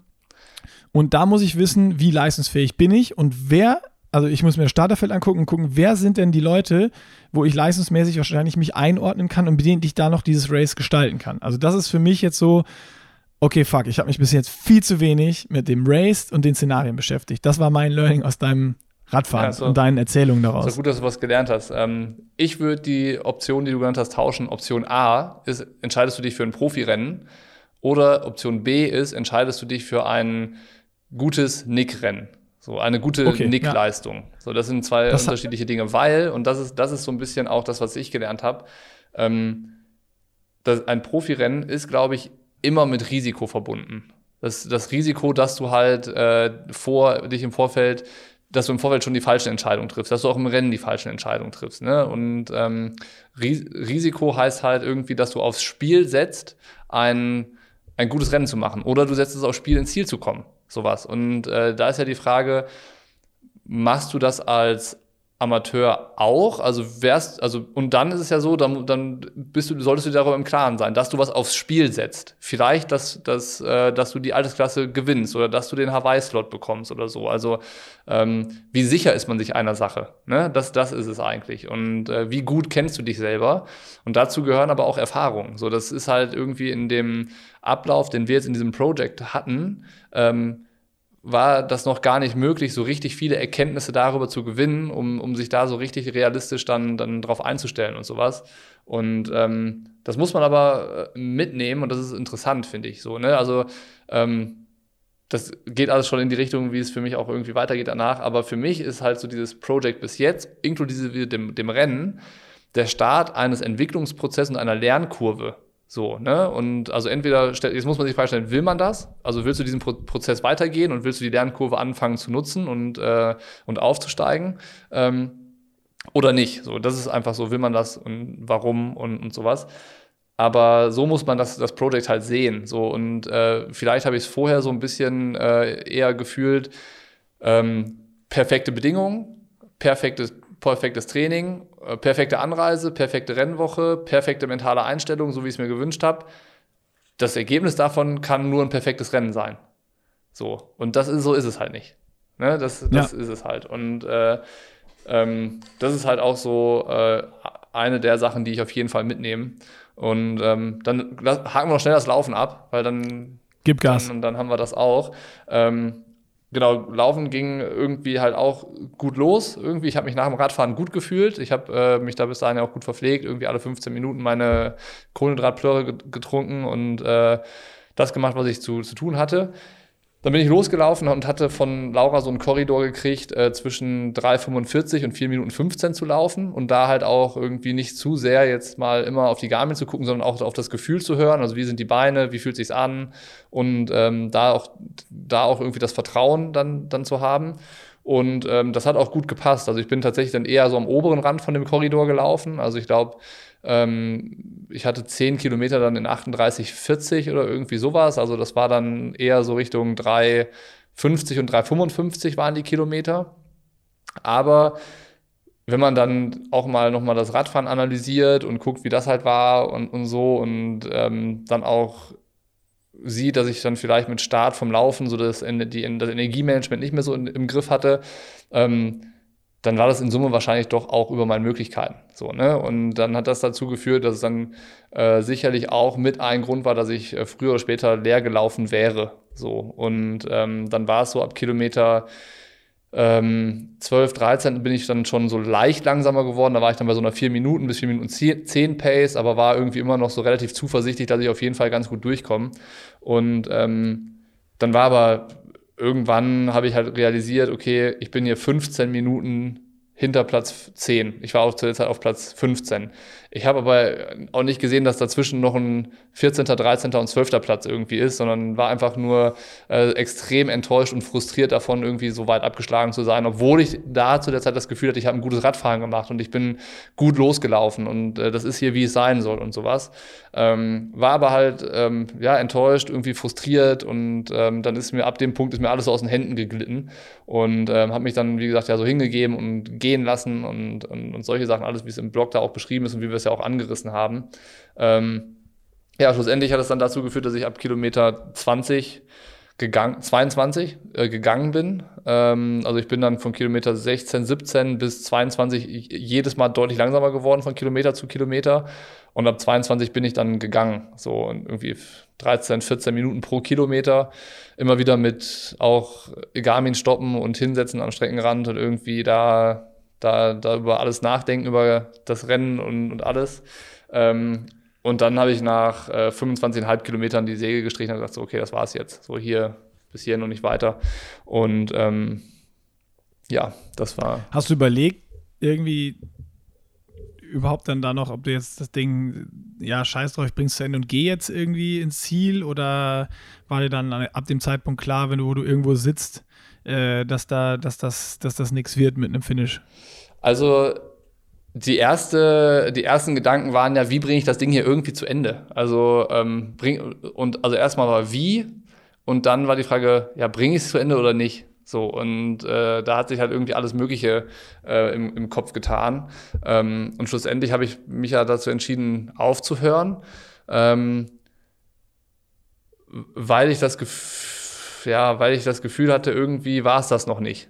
So, ne? Also, wie gesagt, ich hatte ja vorher schon so ein bisschen so auch geliebäugelt und gedacht, könnte das weitergehen und so. Und als ich dann halt auch im Rennen festgestellt habe, okay, boah, ich will, eigentlich will ich dazu imstande sein, als Profi zu racen. So, ich, das will ich, da will ich hinkommen. Da bin ich vielleicht noch nicht, aber ich glaube, ich habe irgendwie acht Monate lang eine ganz gute Vorarbeit geleistet, dass das ein Start, ein Anfang sein könnte. So, ich bin äh, in jeder Disziplin so fit, wie ich es noch nie gewesen bin. So, das ist alles nicht schlecht gewesen bis jetzt. Dann ist das irgendwie ein Rennen, mit dem man hadert, ne, mit dem Schwimmen und so. Das ist alles nicht so, wie man es äh, sich erhofft hatte. Ähm, und da waren dann so viele Einflüsse, wo ich dann gedacht hätte, okay, eigentlich ist das, was ich hier mache, nicht das, was ich machen will. So dieses für, für sich selbst Triathlon machen und, und so. Und dafür waren die Entbehrungen, die ich dann, dann insgesamt habe, doch irgendwie auch zu groß und auch meine, meine Disziplin und so doll, wie ich das halt ähm, dann verfolgt habe und so, dass ich mir dachte, okay, das, das kann es nicht sein. So, da, da, fehlt, da fehlt ja einfach ganz viel an der richtigen Einstellung dem Profisport gegenüber. Das war so die Erkenntnis. Und da habe ich gesagt, so, ich setze mich jetzt hier hin und fange jetzt darüber nach, da, ich fange jetzt an, darüber nachzudenken, was es braucht, Profi zu sein.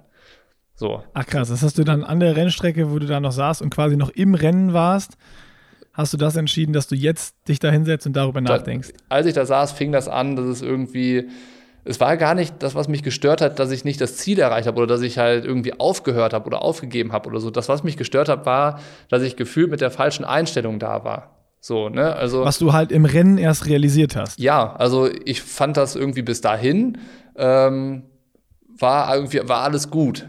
So, ne? So, das war alles so ein bisschen sehr komfortabel und sehr nett und ähm, wie ich mir das auch gewünscht hatte, mit wenig Aufregung, wenig Nervosität und, und, und den ganzen Sachen. Ähm, aber ich habe mich darüber geärgert, dass es halt irgendwie nicht dieses Profi-Ding war. So, ne? Also ich habe gut trainiert, ich habe mich gut vorbereitet und ich habe ähm, auch viel versucht und gemacht und so. Ähm, ich habe mich auch um viele Bereiche gekümmert und äh, war versucht äh, war da auch zuverlässig. Aber es war nicht die richtige Einstellung, mit der ich in, in die, an die ganze Sache rangegangen bin. Und also speziell an das Rennen dann. Also allein die Entscheidung zu sagen, ich gehe nach Südafrika und mache da ein Rennen, allein die war schon falsch. So, die habe ich, die, die äh, habe ich oder musste ich treffen, aufgrund dessen, dass halt dieser Juli-Termin mit Rot nicht klappt, wegen äh, hier Familienzuwachs und so. Da ging es dann los, okay, was ist denn die Alternativlösung? So, und was gibt's dann? Dann haben wir rückwärts geguckt und dann war irgendwie Südafrika übrig geblieben. Und ich, ja, Südafrika, cool, komme ich mal nach Südafrika, mache ein Rennen da, das ist eine anspruchsvolle Radstrecke, das liegt mir eigentlich. Aber habe nicht gedacht, so, ja, ist das denn ein Rennen, was irgendwie mir entspricht? So, und ist es nicht. Mit dem Schwimmen und so, mit dem Wissen darüber, dass das Schwimmen da ist, wie es ist oder sein kann, wie es war, ähm, hätte man die professionelle Entscheidung treffen müssen, nicht dieses Rennen zu machen, sondern ja. irgendwas sich zu suchen, wo man halt ähm, andere Schwimmbedingungen findet und sowas. Und äh, auch das finde ich, ähm, das heißt nicht irgendwie einer Challenge aus dem Weg zu gehen, sondern sich einfach seinen Stärken und Schwächen bewusst zu sein. Und als Profi sollte man doch dementsprechend Rennen auswählen. Also ähm, ne? so ist es erstmal frei entschieden. Und wenn ich dann irgendwann sage, ich will nach Hawaii und da wird im Meer geschwommen, da, da kann auch mal ein Wellengang oder ein Seegang sein oder so, ja, dann ist es nochmal was anderes. Aber das will ich ja im Moment gar nicht. Ne? So, das äh, ist ja, ist ja nicht eigentlich das Ziel. So. Aber ähm, so, so, das ist das, das, das Erste, was dann so Stimmt. angefangen hat in dem, in dem Moment, äh,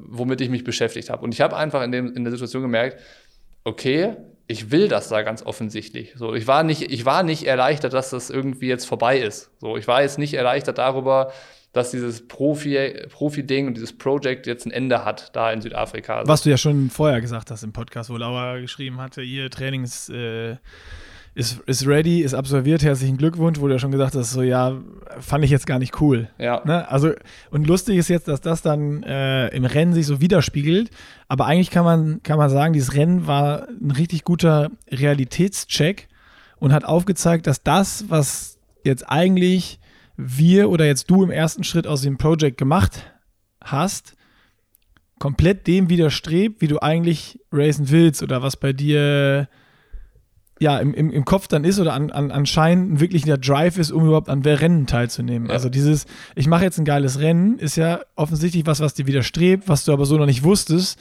weil du es so natürlich auch so noch nie gemacht hast. Ja, weißt du, was ich glaube? Ich glaube, wir haben, ähm, ich glaube, das Profi-Sein so nicht funktioniert. Also wir, hätten wir das äh, Project nicht äh, Project genannt, sondern wir hätten gesagt, wir machen jetzt ein Jahr lang und bereiten uns auf unser bestes Rennen vor dann wäre es vielleicht auch was anderes gewesen. Ne? Dann wäre das so ein bisschen frei. Als Age Grouper wieder, ne? Ja. Oder dann wäre das so, so ganz frei. Da, vielleicht hätten wir gar nicht selber definiert, sind wir jetzt Profi oder Age Grouper oder was, sondern wir hätten uns wirklich so ähm, außerhalb der Wertung betrachtet und so und äh, hätten das so ein bisschen als Experiment gesehen und sowas, ne? Dann, oder mehr noch als, als das gesehen. Ähm, dann wäre es was anderes gewesen. Aber irgendwie stecke ich dann, dann äh, innerlich noch zu sehr in dieser Profi, in diesem Profi-Ding fest. Ähm, und da habe ich halt gemerkt, okay, es funktioniert nicht, wenn es zeitlich begrenzt ist. So, also unser Projekt hat ja ein Ultimatum und ein Ablaufdatum. Und das war bei mir bis zum Ironman Südafrika. Und das setzt sich dann natürlich auch irgendwie ein Stück weit unter Zugzwang oder limitiert dich auch, ähm, da da weiterzukommen. So. Und irgendwie habe ich das Gefühl, dieses, dieses, dieses Project, ähm, äh, das ist irgendwie, hat das angefangen. So, und weißt du, da, da passiert gerade irgendwie so viel mit mir selber. Also so, klar, Fitness und sowas, aber auch im Kopf und äh, die Herangehensweise und ich verstehe gefühlt immer mehr darüber, ähm, dass ich das Gefühl habe, dass das jetzt bis Südafrika gar nicht reicht, sondern ähm, auch da jetzt irgendwie Lehren draus zu ziehen, Konsequenzen und Schlüsse mitzunehmen und die zu nehmen und weiterzukommen und, und sich selber weiterzuentwickeln und mal Schritt für Schritt besser zu werden und sich von Rennen zu Rennen zu verbessern und auch davon auszugehen, dass wieder Fehler passieren, die man an, jedes Rennen zu analysieren, zu gucken, was war gut, was war auch nicht gut und so. Das ist eigentlich Profisport. Ne? eigentlich beginnt das Projekt mit einem Rennen. So ist es. So und, äh, und nicht mit, ja. wir trainieren jetzt mal und bereiten uns viel vor und, und so und dann gucken wir, was am Ende bei dem Rennen dabei rauskommt. So, das, ähm, das war irgendwie Roulette, never plus, weißt du, nichts geht mehr. Aber eigentlich ist Triathlon-Sport oder Profisport eine Wette, die niemals aufhört. So, ne? Also. Ja. ja, ich bin halt gespannt. Also, das ist ja genauso dieser Punkt, den ich auch für mich gar nicht beantworten kann. Ne? Die, wir haben ja immer diese Frage gehabt, bei den fünf siehst du dich als Profi? Und ich habe ja immer gesagt, so, ja, ich habe jetzt irgendwie Profi-Bedingungen, aber ich sehe mich nicht als Profi. Ähm, und ich glaube, wahrscheinlich fehlt da, um diese Frage wirklich oder überhaupt ansatzweise beantworten zu können, fehlt da bei mir jetzt auch einfach das erste oder zweite oder dritte Rennen. Ähm, wo man jetzt mal sagt, okay, ich melde mich jetzt beim 73 an und versuche halt einfach mal zu racen und guck, wo ich stehe. Ist doch total scheißegal, was am Ende rauskommt, aber ich weiß dann, okay, geht es bei mir in Rot darum, jetzt einfach nochmal ein geiles Rennen zu machen, eine Bestzeit zu machen, äh, wie ich es eigentlich bei mir im Kopf mir vorstelle. Oder ist es jetzt dieses, ich entscheide mich auch dazu, das jetzt zu gucken, wie ist es jetzt wirklich Profi zu sein und ich versuche im Profifeld jetzt meine bestmögliche Platzierung in Rot zu erreichen. Das mhm. ey, kann ich noch ich kann diese Frage nicht beantworten gerade und ich, ist, bei mir dreht sich die Birne eigentlich gerade und es ist äh, super unklar für mich oder noch unklarer als vorher. Bin ich jetzt Profi oder nicht? Ja. Von dem, was du jetzt erzählt hast und wie es ist. Ja, ähm, und also da bin ich, da bin ich gespannt. Ja, voll. Also für mich ist das erst jetzt im, im Laufe der letzten Wochen irgendwie klarer geworden. So und auch äh, interessante Frage so. Ähm, also ich habe festgestellt, ich will das. Aber dann auch so die Frage, warum? Also warum will ich Triathlon-Profi sein und warum will ich weitermachen damit?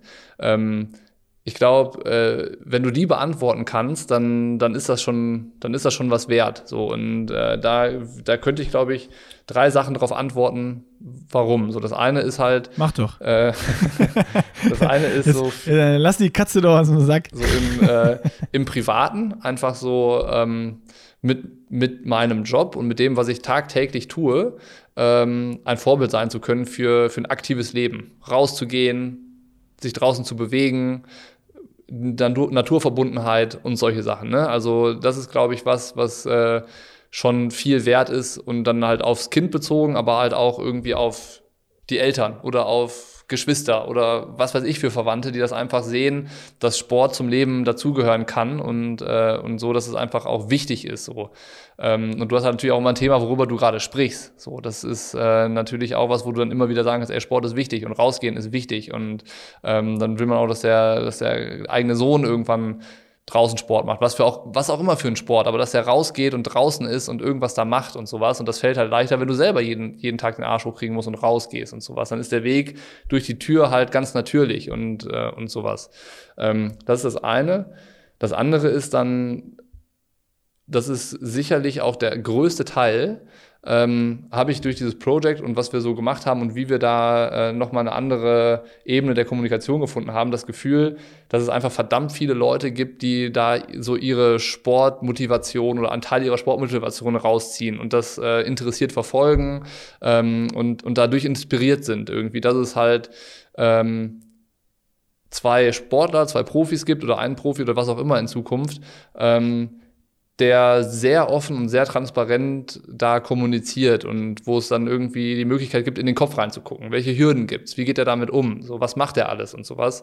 Ähm, und äh, wenn uns dazu gespielt wird, dass, dass die Leute das interessanter finden, als was ein Jan Frodeno macht, ähm, also manche Leute finden das interessanter, weil sie davon irgendwie Manche was auch haben. beschissen, ne? Aber ne, Ah, voll, das ist ja, auch, auch beschissen. das ist Das egal in diesem Zeitpunkt. Das ist, halt ja. eine, die, das ist ja die Diskussion, die wir vom Anfang hatten. Aber solange es die Leute gibt, die sich da was rausziehen können und für die das gut ist, habe ich auch das Gefühl, okay, dieser Profisport, das erfüllt einen Zweck, so wie ich ihn mache. Das heißt nicht, dass jeder Profi das so machen muss. So. Ähm, aber äh, das gehört für mich halt dazu. Und das haben wir gemacht und das habe ich, äh, ähm, das nehme ich als, als eine gute Facette davon mit. Und das dritte, und das ist wahrscheinlich die aller, das ist die egoisch, egoistische Seite daran. Ich will sehen, wie gut ich werden kann. So, ich will jetzt wissen, äh, wenn ich da weiter dranbleibe und wenn ich noch mehr von einem, einem Profirennen verstehe und noch mehr weiß, worauf muss ich mich eigentlich vorbereiten und was ist die Anforderung, um äh, im Profifeld mitzumischen und sowas, dann will ich das. Das ist mein egoistischer Antrieb und ich will, ähm, ich will da auch erfolgreich sein. So, ne? Also nicht erfolgreich sein heißt nicht, dass ich bei jedem Rennen dahin gehe und sage, ich will da gewinnen oder ich will bei jedem Rennen aufs Podium oder Top 5 oder Top 10 erreichen. Aber ich will mir zumindest mal für jedes Rennen, wo ich dann starte, ein realistisches Ziel stecken, ein Leistungsziel, so, wo ich dann sage, okay, Oder wieder was lernen. ja, oder auch was lernen, aber ich glaube, das, das passiert ganz automatisch bei den Rennen, die dann vielleicht nicht so laufen, wie man sich vorstellt, oder wo du das Ziel nicht so erreicht, wie du es dir vorgestellt hast. Ähm, aber ich will mich, ich will besser werden. So, ne? Ich will, ich will mich auf Profi-Niveau und Profi-Level will ich, will ich ein besserer Sportler werden. So, und das, das ist mein Antrieb so. Und ähm, der, der war bestimmt die ganze Zeit schon irgendwie da, weil sonst wäre auch Südafrika nicht so gewesen, wie es gewesen ist. Und dann hätte ich nicht sofort darüber nachgedacht, was, was ist jetzt hier. Ähm, aber äh, jetzt kann ich den aussprechen. So, das war vorher, hätte ich das bestimmt nicht so gesagt, aber weil es mir auch nicht, nicht so klar geworden ist. Aber jetzt äh, muss ich sagen, so, ey, doch, das, das ist das, was ich machen will jetzt. Also kann ich jetzt so zusammenfassen, DNF ist für dich doch keine Option, also nur in einem Rennen, Ja. aber es wird definitiv noch ein, äh, noch, noch ein weiteres Rennen von Niklas Bock geben im Zuge dieses äh, Projects, was dann äh, hoffentlich als nächstes äh, gefinisht wird. Ganz kurz dazu noch was. Also ich habe natürlich auch mit Laura schon gesprochen und mit, mit Tamara und so und ich habe es den beiden eigentlich äh, so dann versucht zu erklären, dass es für mich nicht die Fortsetzung des Projects ist oder so. Also das ist es vielleicht irgendwie so, aber im, im, äh, ich, ich meine das anders. Also ich will jetzt nicht sagen, ich mache das nächste Rennen und entscheide dann wieder neu. So, dann hätte es ja wieder dieses Ultimative, so, ne? Sondern ich will halt, ich will, dass das ein erstmal endloser Prozess ist. So, dass, dass das jetzt weitergeht und dass die Lernkurve einsetzt und dass das von Rennen zu Rennen passieren kann und von Saison zu Saison. So, ne? Das, das, das ist das, was ich will. So, ich will. Also diese Barriere rausnehmen im Kopf, zu sagen, okay, ich äh, ziehe jetzt im Training durch und meine, also ich muss mir jetzt die Arschbacken zusammenkneifen, weil es sind ja nur noch 100 Tage oder jetzt 50 Tage und 40 Tage. Ja. Ich will, Ähm, ich will, da muss es jetzt klappen. So, das soll weg. So, ich, ich will, Genau, ich, ja. ich, ich will anfangen zu lernen und das Gelernte anzuwenden und besser zu werden. So, ich habe ich hab Lust zu lernen. So, das, äh, das war das so. Und, ähm, und da, da gehören, wie gesagt, Fehler auch dazu. So, das, äh, und deswegen, und deswegen kann ich auch das Südafrika-Rennen irgendwie äh, gut analysieren, weißt du, mit einer guten, mit einer guten Betrachtungsweise. So, was war gut, was war schlecht und was habe ich äh, auch über die Dynamik eines Profirennens gelernt, worüber wir jetzt viel gesprochen haben. Ähm, so, so will ich das sehen. So, das ist das, was mir Spaß macht. So, wie komme ich dahin? Was erfordert das dann auch im, im alltäglichen Training? Und was äh, muss ich als Athlet für Fähigkeiten lernen und erlernen, die ich noch nicht kann? So, das erstmal rauszufinden und dann einen Plan zu schmieden, wie ich dahin komme. So, das, das fasziniert mich jetzt so. Das, das, äh, das, das motiviert mich und das kickt mich so. Da, das finde ich halt total äh, reizvoll. Und ähm, können wir ja, denke ich, auch sagen, ich glaube, das ist dann, ist dann kein Geheimnis mehr. Äh, wenn, hast du noch ein Learning aus der Aktion? Weil sonst würde ich ganz am Ende verraten, wie es äh, wie Das es weitergeht. geil, wie wir im heißen Brei rumreden, ey. Ähm, ja, also ein Learning aus, aus deiner Situation jetzt nicht direkt vom, vom, vom Laufen her. Ähm, aber bei mir ist es halt, also bei dir ist jetzt ganz klar diese Motivation auch aus diesem Lernen zu schöpfen und du willst da kompetitiv sein und dein Rennen so gestalten, dass du da, dass du da mitracen kannst und dieses, dieses Ultimatum aus dem Kopf streichen. Äh, bei mir ist es halt so, wie gesagt, ich kann das gerade noch überhaupt nicht einschätzen. Und ich muss, glaube ich, auch mal das erste Rennen machen, äh, um da jetzt in diese Richtung überhaupt auch zu denken, Erfahrung zu haben. Sonst für mich fühlt es sich immer noch so an, okay, ich habe diese Aufgabe, den Trainingsplan von Nils zu absolvieren bis rot. Und dann bin ich äh, wahrscheinlich in der Form meines Lebens und da muss ich hoffen, dass in der Race Week ich nicht mehr krank werde, dass ich mich bis dahin nicht verletze, dass, dass bis dahin alles gut geht und dann mache ich auch das gute Rennen. So, also eigentlich ne, mit gutem Wetter, nicht zu heiß, nicht zu kalt, äh, also genau das, was du eben beschrieben hast. So ist das bei mir im Kopf tatsächlich eins zu eins gerade noch drin. Ja. Und selbst wenn du das jetzt, ich, ich habe das mitgekriegt und es ist jetzt so total nah, dass es dann doch anders ist und anders sein kann, aber ich kriege es noch nicht irgendwie in meine Birne rein, dass es anders sein kann, wird, was auch immer. Und ich kann ehrlich gesagt selber damit noch nichts anfangen. So, also ich habe halt ganz, ich habe ein ganz großes Fragezeichen im Kopf. Also was ich halt weiß ist, mittlerweile, das kann ich glaube ich, habe ich ja auch öfter schon gesagt, aber ich, ich kann es glaube ich immer stärker sagen, dass ich weiß, Profisport ist nichts, was ich irgendwie jetzt sagen würde, wenn du jetzt sagen würdest, ja, du müsstest das zwei Jahre machen, würde ich sagen, nee, komm, wir brechen sofort ab. Ja. Also, ich, das fühlt sich für mich so an, ey, so bis rot, das schaffe ich, das kann ich durchziehen. Aber dann ist für mich die Reise auch definitiv beendet. Und keine Ahnung, vielleicht denke ich im Rennen danach auch drüber nach, aber ich glaube nicht. Oder ich bin mir jetzt eigentlich zu 110% sicher, dass es nicht so sein wird. Ähm, weil ich einfach mein Verlangen, andere Dinge zu machen, wieder mehr Videos zu machen, zu überlegen, was ich da machen kann, zu shooten, Dinge zu erzählen, also egal noch was, ist viel zu groß, was ich gerade hinten anstellen muss, weil ich muss jetzt dann zum Schwimmtraining gehen oder ich muss jetzt äh, dann los zum Lauftraining oder was auch immer. Ähm, und dieses jeden Tag irgendeinen Plan absolvieren zu müssen, auch am Wochenende und dann hart, wenn ich eigentlich mir nicht danach ist, hart zu laufen. So das, ja, keine Ahnung. Also für mich, ich kann sagen, Profisport, Standpunkt jetzt, ist definitiv nicht das, was ich geil finde. Ja. Ja, auch das ist ja und eine deswegen- Erkenntnis aus dem Projekt so, ne?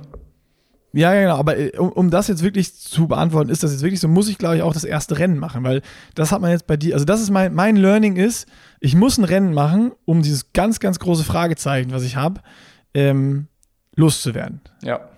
Weil Rennen machen gehört halt einfach dann doch auch dazu. Es ist halt nicht nur. Das, eigentlich ist, halt es ja das, das warum man trainiert. Das es ist nicht nur das, das, das eigentlich Training. ist doch. Ja. ja. Eigentlich ist ja das, warum man es macht. Ja. Ja. So, du, du, du trainierst, dieses ganze Training machst du doch eigentlich, um zu racen. Und wenn man jetzt dann sagt, man macht nur ein Rennen mit Rot, das irgendwie wird sich, also das, das fühlt sich jetzt, würde sich falsch anfühlen. Ja.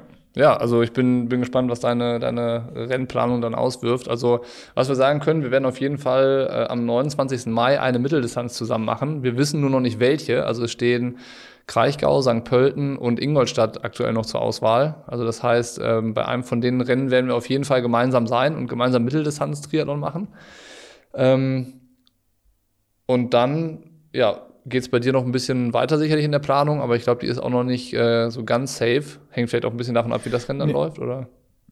Genau, ja, Überlegungen sind jetzt gerade bei mir, ähm, vielleicht, wenn es noch irgendwie klappt, ähm, das, das checke ich jetzt gerade mit Nils in Lissabon zu starten bei der Challenge. Dann Mai. eben eins dieser Rennen, Ingolstadt, St. Pölten oder Kraichgau und ähm, dann klar Rot, Rotfix und dann ist die Überlegung, ob man da noch ein drittes reinschiebt, ob man noch ein drittes braucht oder nicht. Aber ich habe so das Gefühl, ich muss jetzt gucken, was ist so das erste Rennen, das schnellste, was jetzt kommt, was ich mal machen kann, um eben da ja viele, viele Fragezeichen vielleicht auch loszuwerden und zu gucken, ähm, wo hapert es vielleicht noch, was funktioniert schon und einfach selber auch zu lernen. Ja. Ja, und bei mir ist es so, ähm, ich poker noch eine Runde. Und zwar haben wir äh, entschlossen. All, all in 2.0. ähm, also, äh, wie gesagt, es geht weiter für mich und es geht auch über diesen Sommer hinaus weiter für mich mit, äh, mit Sport und irgendwie dem Profi-Anspruch Profi des Besserwerdens und so. Ähm, und wie gesagt, wir kriegen Anfang Juli äh, das zweite Kind. Das ist äh, unumgänglich und äh, da will ich auch dabei sein und dann von Anfang an hier zu Hause in Unterstützung sein. Das heißt, sobald das Kind da ist, ähm, wird es erstmal eine, eine Wettkampfpause geben und das Training entsprechend ein bisschen angepasst, bis man dann irgendwie sich aneinander gewöhnt hat und sowas. Ähm, aber auch danach wird es weitergehen. So, das ist irgendwie das. Und das, was ich mit Pokern meine, ist, ähm, wir gewinnen eine Woche auf den äh, errechneten Geburtstermin, indem wir den Ironman Frankfurt anvisieren. Ähm, bisschen im Hinterkopf zu haben, dass wenn das Kind früher kommt als errechnet, dass es dann auch die Option gibt, dass ich da nicht starten werde.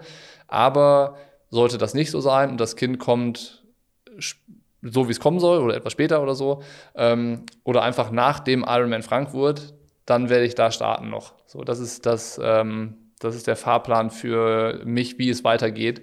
Ähm, ich habe jetzt diese Woche noch ein bisschen ruhig, nächste Woche ist halt noch ruhig und dann steige ich wieder ein mit, äh, mit Training und äh, werde weiter an mir arbeiten und ähm, versuchen halt das Gelernte anzugehen und mitzunehmen und was draus zu machen. Und ähm, gehe in Frankfurt sicherlich mit anderen Einstellungen an den Start und mit mehr ähm, eigenen Zielen und realistischen Zielen und klaren Zielen. Ähm, aber auch nicht mit der Erwartungshaltung, dass das dann das, das perfekte Rennen wird oder dass das das, äh, wenn das Rennen gut läuft, dann höre ich auf oder so, sondern ähm, dass das halt einfach wird, wird das nächste, wird eines der nächsten Rennen. So, das ist ein, ein Schritt äh, in die weitere Zukunft. So, das nehme ich mit. So und ähm, das so so wird der, der Sommer sein. Es steht im Blog, es, es steht im Blog, ich äh, kann es ja verraten. Also wahrscheinlich haben die Leute, die äh, bis jetzt gehört haben, auch schon relativ viel gelesen, wenn sie denn unseren Blog lesen, weil, weil da steht seit gestern Abend äh, das, das drinne. Ähm, und genau, also ich habe, äh, weil du gerade rausgeflogen bist, ganz kurz zur Info, ich habe äh, einfach weitergeredet. Äh, ich habe gesagt. Ja, ich auch, das ist gut, dann gestern übereinander labern. ich ich habe nämlich gesagt, dass die Leute, die auch den Blog lesen, ähm, nicht allzu viel Neues erfahren haben, jetzt, weil da steht es schon drin. Ähm, aber ja, genau, also das, das ist es, ja. Ah, da hast du es auch schon veröffentlicht. Ich dachte, ich habe nämlich gesagt, so, äh, wir werden dann sehen, wer wirklich, wer wirklich Hardcore-Podcast-Hörer ist und so lange durchhält und, und äh, dir dann schreibt oder uns schreibt auf, auf Pushing Limits, hey geil oder äh, finde ich scheiße. Du kannst ja jetzt, du kannst einfach frei entscheiden, ob du äh, meine Tonspur reinnimmst oder deine laufen lässt. Oh ja.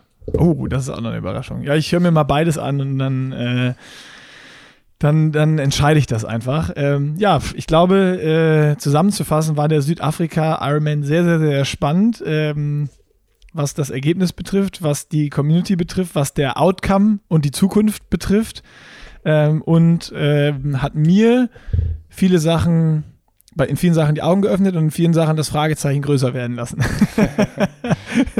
so würde ich die Folge jetzt mal zusammenfassen und dann ist, glaube ich, irgendwie alles gesagt. Oder hast du noch was? Von meiner Seite ist äh, definitiv alles gesagt und ähm, ich freue mich schon auf den Podcast nächste Woche. Ja, das ist gut. Ich mich auch. Und äh, ich eine, eine Sache habe ich noch, und zwar, ich finde es richtig gut, dass du Frankfurt machst, weil jetzt bin ich nicht der einzige Depp, der noch weiter trainieren muss. Das wäre mir, glaube ich, für mich mental ziemlich hart geworden. Keine Sorge, du bist nicht alleine. Ja, das ist gut. Wenn ich wüsste, so Bocky liegt jetzt Hause auf der Couch, trinkt Bier und isst Chips und ich muss Intervalle laufen. Könnte nächste Woche passieren, aber äh, danach. Ja, das ist okay. Weiter. Das ist okay. Geil. Jawohl. Geil, das war doch mal ein Podcast. Dann, Dann würde ich sagen, ähm, ähm Gute bis Erholung an alle, die zugehört haben und bis zum nächsten Mal.